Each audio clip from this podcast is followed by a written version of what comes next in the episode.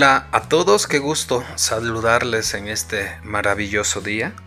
Seguimos meditando en el libro de Éxodo, capítulo 32, del versículo 25 al 35, como título Cuestión de vida o de muerte.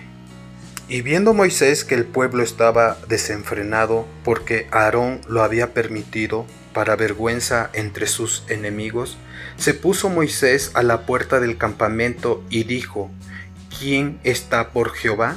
Júntese conmigo. Y se juntaron con él todos los hijos de Leví. Y él les dijo, Así ha dicho Jehová, el Dios de Israel, poned cada uno su espada sobre su muslo, pasad y volved de puerta a puerta por el campamento y matad cada uno a su hermano y a su amigo y a su pariente. Y los hijos de Leví lo hicieron conforme al dicho de Moisés, y cayeron del pueblo en aquel día como tres mil hombres. Entonces Moisés dijo, Hoy os habéis consagrado a Jehová, pues cada uno se ha consagrado en su hijo y en su hermano, para que él dé bendición hoy sobre vosotros. Y aconteció que al día siguiente dijo Moisés al pueblo, Vosotros habéis cometido un gran pecado, pero yo subiré ahora a Jehová, quizás le aplacaré acerca de vuestro pecado.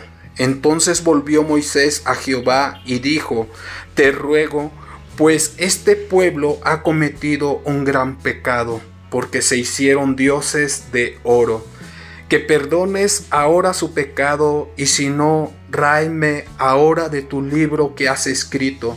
Y Jehová respondió a Moisés, al que pecare contra mí, a éste raeré yo de mi libro. Ve pues ahora, lleva este pueblo a donde te he dicho.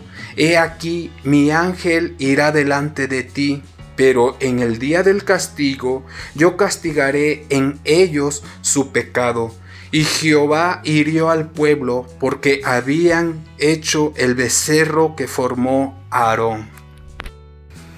En contexto a estos versículos que acabamos de leer, este capítulo se abre con el lamentable episodio de la fabricación del becerro de oro a manos de Aarón y a petición del pueblo. A causa de este pecado, la ira de Dios se encendió contra su pueblo Israel y da ocasión a una oración más bella que vemos en la palabra de Dios, la admirable oración de Moisés que hizo a Dios arrepentirse del mal que había pensado hacer. Le llega el turno al pueblo para ser juzgado por su pecado.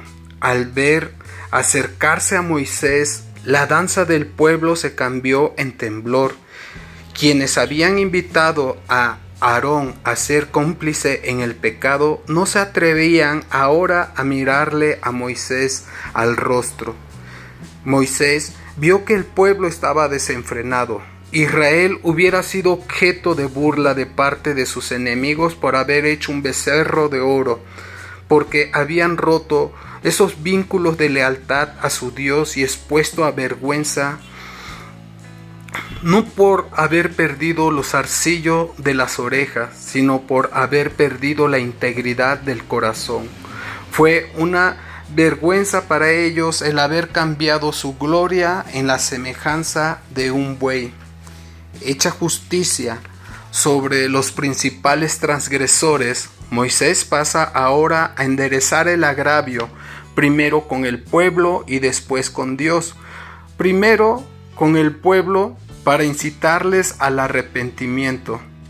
Moisés intercede ante Dios para obtener misericordia, si bien es grande el pecado que ha cometido Israel, Moisés pide a Dios que lo perdone.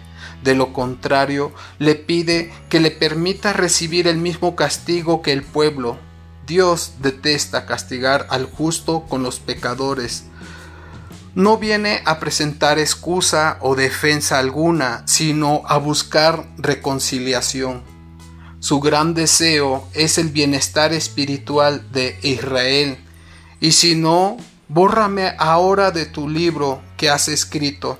Así expresa la ternura del amor que tiene a su pueblo y es tipo del buen pastor que da su vida por las ovejas y que fue cortado de la tierra de los vivientes por la rebelión de mi pueblo. Moisés es aquí un excelente ejemplo para todos los tiempos.